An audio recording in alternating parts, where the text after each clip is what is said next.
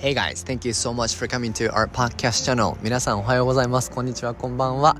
えー、ソーイングリッシュ英語教室を主催しています。そうです。皆さんいかがお過ごしでしょうか？えー、っと、キャロ先生と2人で、えー、っと、ラジオ収録をしていないのももうどれぐらい経つんだろう ?3 週間とか経つんじゃないかな。収録のあれで言ったら4週間ぐらい経ってるような気がします。キャロ先生と電話するのもなんか最近してなくてあそんなことないか。この前ビデオ通話で僕がイタリアにいるのを自慢してでキャロ先生がそのあの俺が食べてたのと同じやつを食べあの日本で作るっていうことをやってましたけどうん、電話はちょちょこっとしてるんだけどちょっと長い時間をとってあのラジオ収録をするっていうことができずにおりましてですね、えー、仕方のないことではあるのですが、えー、待っていてくださる方がもしいらっしゃるとすればあのすみません。えー、っともう次に収録するのは決まっていますので楽しみにお待ちいただければと思います。今日は、え、ソロトークでえー、したいと思うんですけれども、えー、今僕はですねイタリアのえー、とですねかなりあの東の方にある海沿いの小さな村にいます、えー、今はグロッタマーレっていうところにいるんですけど、え、僕が泊まっているところが、えサンベネデットっていうところですね。サンベネデットっていうところです。東の海沿いですね。でなんでこのちっちゃい村にいるかというとえー、っと僕がベルギーでえー、っと友達になったフィリピン人のアーロン君っていう人がいるんですけどその人とまあなんか仲良くなっていろんなところにお互いに誘い合うみたいな感じの関係になりましてでそのアーロンが招いてくれたお食事会みたいなところに行った時に何人か友達アーロンの友達に会ったんですけどそのうちの1人がイタリア人の女の子ででその女の子がなんかあんまりその他の新しい人のことを好きにならなるならない子なんだけどなんか宋のことをすごい気に入ったみたいだよみたいな感じで言ってくれてでそのイタリア人のその、まあ、実家がこのサンベネデットっていうところにあってで今イースターホリデーっていうキリスト教のお祭りみたいな祝日があるんですけどその休日長い休みがあるので、えー、そこでイタリア人の子が、えー、ダイアナちゃんって言うんだけどダイアナちゃんが、えー、ちょっとアーロンとそううちの実家に遊びに来ないっていうことで実家にあのちょっとお世話になってですね。でダイアナちゃんのお姉ちゃんとお姉ちゃんの旦那さん。とあとはまあ基本的にその3人プラスアーロンプラス僕って感じでご飯を食べたりとかしてるんですけど、えー、そのダイアナちゃんのお母さんとお父さんが住んでる実家にも行ってでイースターってなんか日本の正月みたいな感じなのであのもうなんか15人ぐらいその親戚がバーって集まってみんなでお食事するみたいな、えー、海沿いでピザ食べてみたいな感じで やっててですね。わあこんなに幸せなことあるかなっていう感じであの思う日々を過ごしております。はい。です。で、えー、今日は、えーとベルギーの生活を皆さんに報告しようと思っています。えー、今日何の話をしようかと思ったかっていうとですねちょっともう時間が経っちゃったんですけど3月の半ばぐらいに、えー、僕が所属しているジャズクワイヤージャズの合唱団みたいなやつがありましてでそのそれで、えー、合宿に行ったんですね。合唱合宿に2泊3日で行ったんですけどその話をしたいと思います。まあ結論から言うと小さな勇気を出し続けることで人生は必ず好転するっていう話です。必ず、え人生はいい方に行く。小さな勇気を出し続けてればという話です、えー、どんな話かというとですねこのジャズクワイヤーがフランス語の合唱団なんですよ。で歌がフランス語っていうわけじゃなくてまあ全員僕以外全員フランス語話者。母国語が。でえー、っとまあ、英語もベルギー人は喋れるんですけどそれでも母国語じゃないのであんまりうまく喋れない人とかもいるんですよ。だからコミュニケーションはま基本的にはフランス語で取りたいですみたいな人たち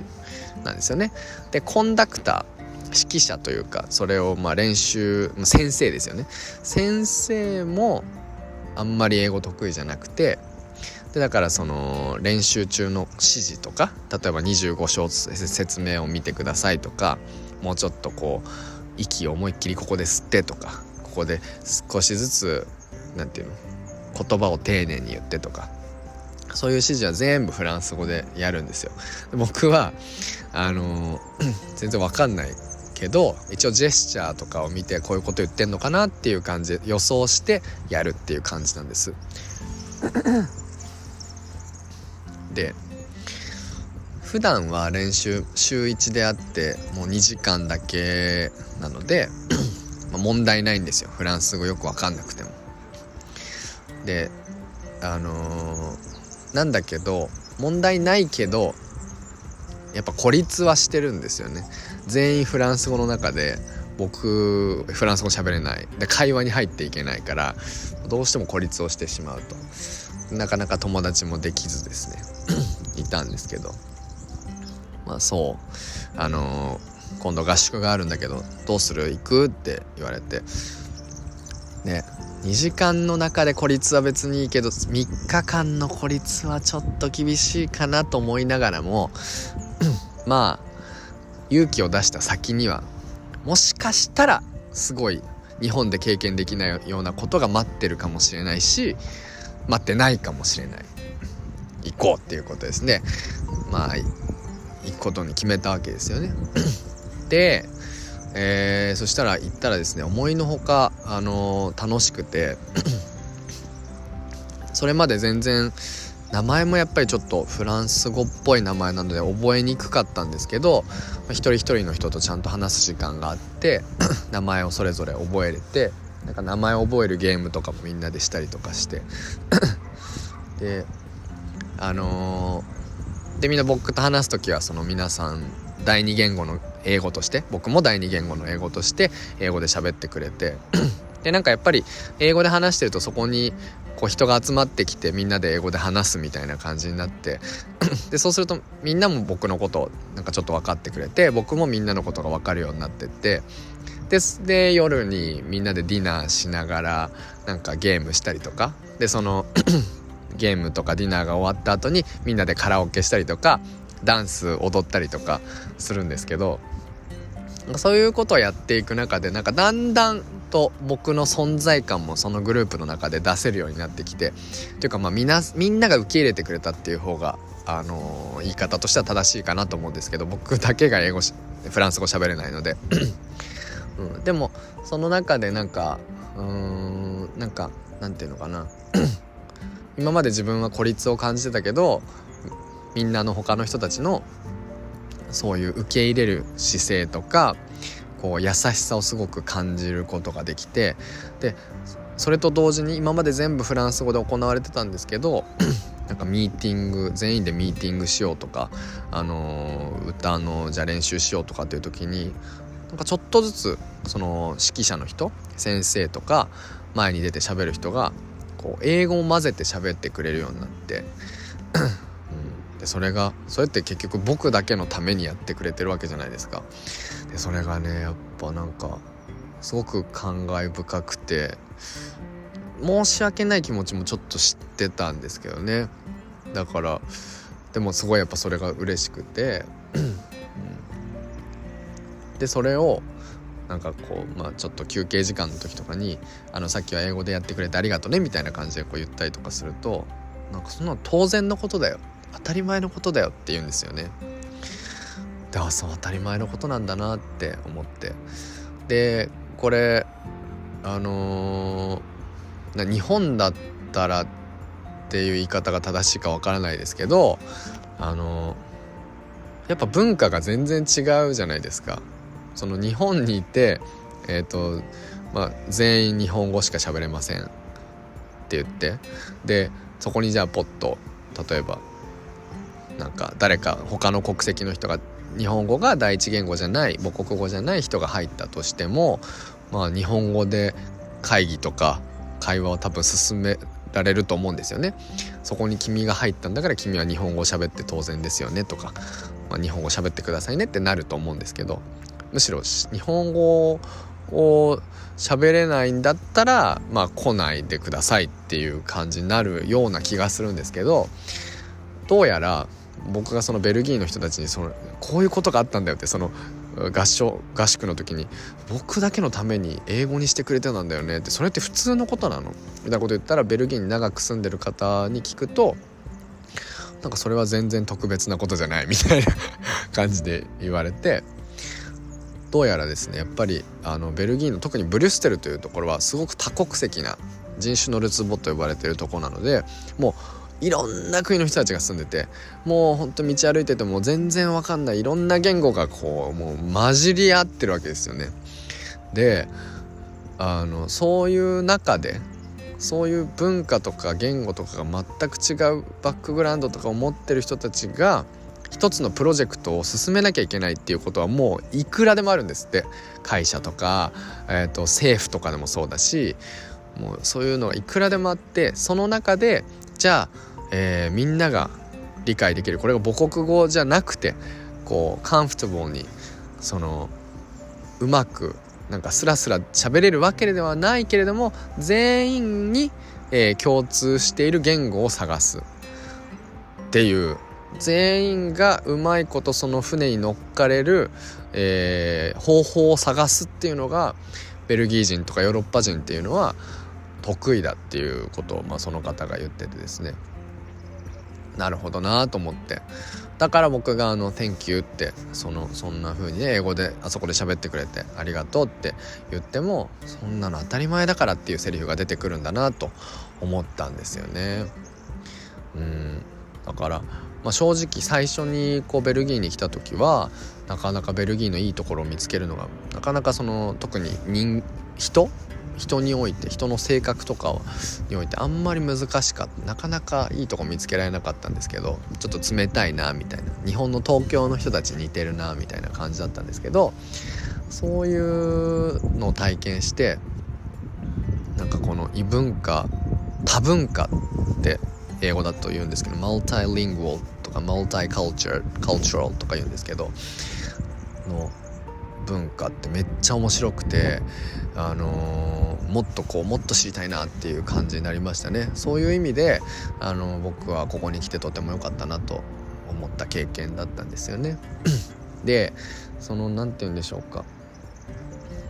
そのでまあ3日間ある中で、えー、みんなで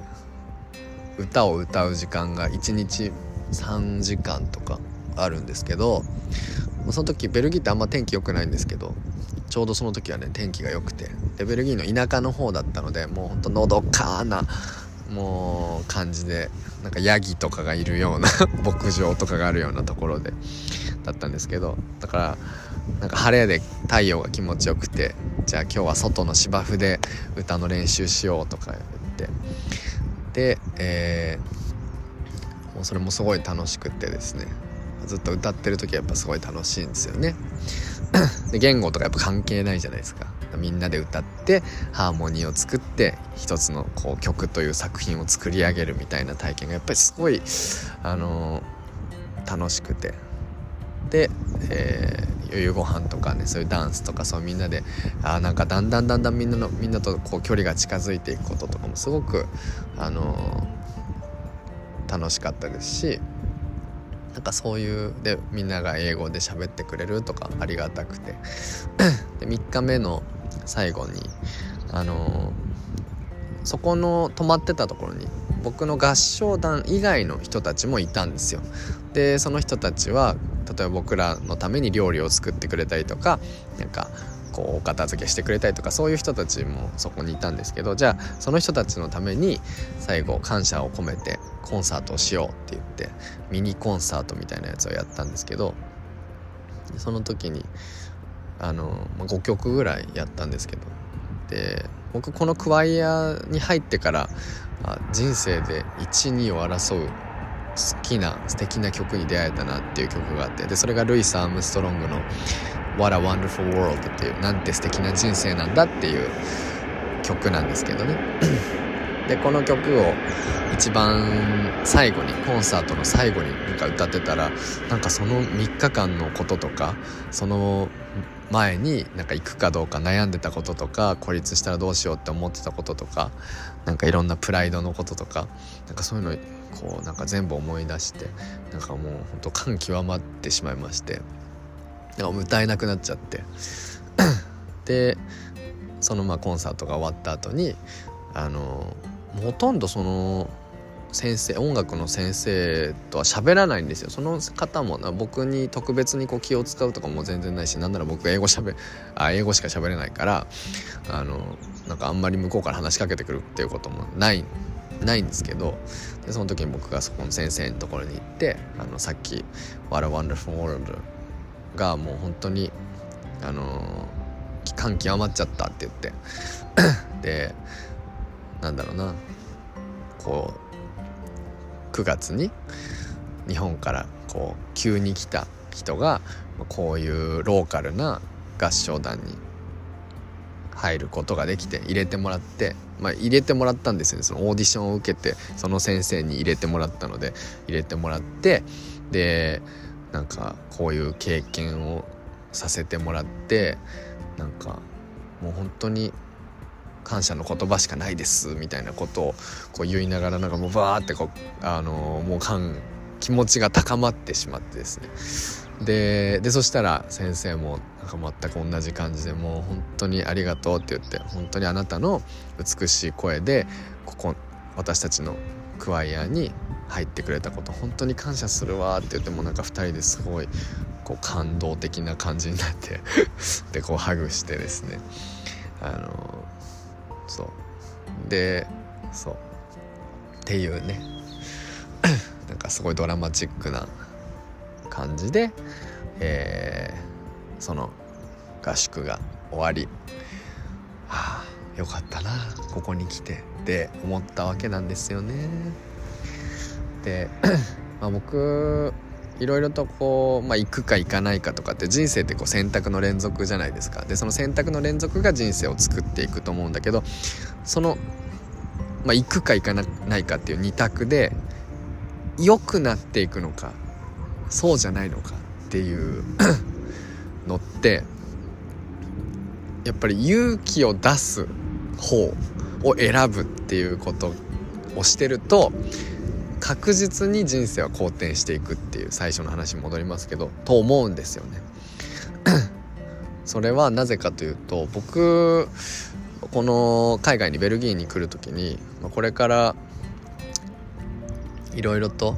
孤立するような寂しいと思うようなことって多分きっといっぱいあるし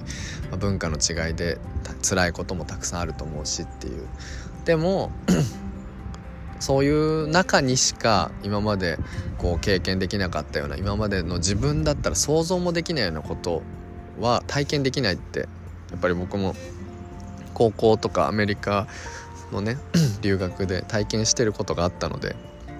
いやそれは分かってたからやっぱそういう辛い経験をするっていうのはやっぱ覚悟できていてでもあの